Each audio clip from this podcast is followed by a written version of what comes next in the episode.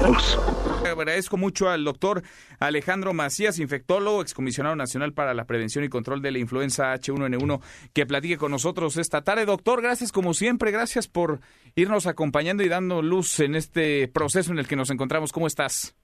Hola, Manuel. Mucho gusto saludarte a ti y a tu auditorio. Pues eh, parece que esto va evolucionando o no parece, va evolucionando por día, si no es que por hora. Es una circunstancia esta ya distinta a la que nos encontrábamos la semana pasada. ¿Es normal? ¿Qué es la previsión que dirías, doctor, tendría que seguir quienes nos escuchan, el auditorio? Sí, es la proyección de lo que ya se sabía. De hecho, la epidemia no entra al mismo tiempo en todos los países. Y ya está bien explicado eso, que generalmente entra a cuentagotas, luego se va duplicando poco a poco y ya la etapa de crecimiento rápido, el quiebre, lo vamos a ver cuando ya nos estén informando que ya tengamos 100 o más de 100, generalmente algunos cientos ya es donde se dispara la, la transmisión, que eh, sería de esperarse que sea en los grandes grupos poblacionales para empezar, sobre todo en la Ciudad de México y sus alrededores. No está excluido a otros, desde luego, pero eso es lo más probable. Ese escenario es, eh, vaya, ocurrirá, es un escenario no solamente altamente probable, sino que es muy posible que suceda en las próximas semanas, días. ¿De cuánto tiempo hablamos, doctor? Sí, estamos hablando ya probablemente de una a tres semanas máximo. Hay que decir que, por ejemplo, en China no entró al mismo tiempo en todas las regiones. De hecho, en China hay algunas regiones que están bastante respetadas, a pesar de que la contención fue la misma para todo el país. También hay que ver cómo se comporta el virus en las condiciones de temperatura y humedad del país, ¿verdad? Este, eso no está escrito, ese es un virus inédito y tendremos que ver qué es lo que pasa, pero podemos asumir con buena probabilidad que va a entrar en los grandes grupos poblacionales primero y va a entrar con fuerza probablemente en las semanas siguientes y también debemos asumir que una buena proporción de nosotros nos vamos a infectar que no cunde el pánico, ya sabemos el 80-15-5, 80%, no tendrán problema, lo van a resolver así ni cuenta se van a dar.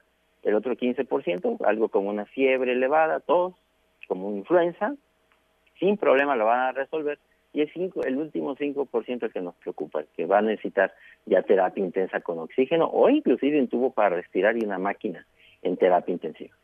Eh, doctor, el día 12 de marzo se registraban 15 contagios, el 13 26 contagios, el 14 41 contagios, el corte de ayer daba 53, seguramente aumentará, vaya, ha ido aumentando ya de acuerdo con los datos que han proporcionado algunos secretarios de salud estatales. ¿Es normal esta curva de ascenso? ¿Va a mantenerse la curva?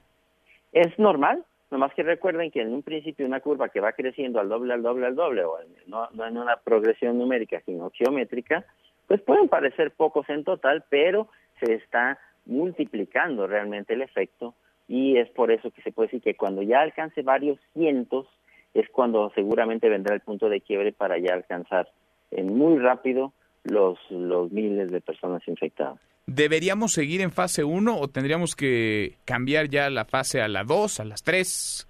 Eh, corresponde a la autoridad, ¿verdad? Pero yo creo que eh, se ha hecho razonablemente bien eso que ya vayamos desde ahora haciendo las cosas que no sean imprescindibles, ya vamos dejando lo que podamos aplazar de una vez y ya será eh, cuando nos digan ya hay una transmisión del virus en la comunidad y con determinada intensidad, ese será seguramente el momento, pero yo no quiero meter ruido en eso porque la autoridad de salud es la que va a decir este es el momento y todos tenemos que apegarnos a la indicación que nos que nos vayan a hacer en ese momento. ¿Guardarnos en casa sigue siendo la mejor recomendación? Sí, sobre todo en esos momentos. En este momento no están dadas las recomendaciones de que todo el mundo ya se quede en casa. Hay que recordar que, de acuerdo con, la, con el criterio de la autoridad sanitaria, todavía no hay transmisión comunitaria. Yo sí he pensado y he opinado que nos falta hacer más pruebas para poder pintar mejor el mapa de la República al respecto de la actividad en todo, en, todo en toda la República eh, con algún poco más de pruebas este, o sustancialmente más, qué sé yo, yo he sugerido algunos números, pero para mí sí es claro y no es solo lo he dicho yo, lo ha opinado también la Organización Mundial de la Salud. Hay que probar más. Sí, sí. Se anuncia suspensión de clases. Eh, la liga, por ejemplo, la Liga MX mm, cerró las puertas de los estadios de fútbol y ha suspendido ya los encuentros. Sin embargo, y lo pregunto en dos vertientes, doctor, por un lado el Vive Latino se llevó a cabo con total normalidad el pasado fin de semana y por el otro el presidente López Obrador sigue en giras y quizás eso no es lo delicado, sino que sigue apapachando y dejándose apapachar en mítines por cientos de personas. Sí, bueno, yo creo que eh, primero a lo que a lo que voy otra vez. La autoridad de salud, la autoridad sanitaria está para dar las directrices y a veces nos gusten o no nos gusten, pues hay que acatarlas. A lo mejor las puedes cuestionar, pero hay que acatarlas. Lo primero es acatar, es una responsabilidad. Y yo creo que en acatar esas instrucciones lo tenemos que hacer todos, desde el más humilde trabajador hasta el presidente de la República.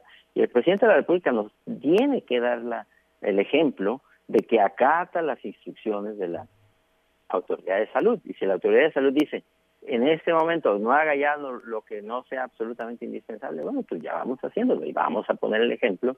¿Y quién mejor que él para ponernos el ejemplo? Porque el presidente de la República es la primera autoridad de salud que hay en la República, hay que decir eso. ¿eh? Y sería el mayor obligado, ¿no? Como cabeza del Estado mexicano a tomarse en serio, muy en serio, la emergencia sanitaria. Doctor, te agradezco como siempre, gracias por platicar con nosotros. Saludos, Manuel, un gusto estar con ustedes. Igualmente, muy buenas tardes para todos.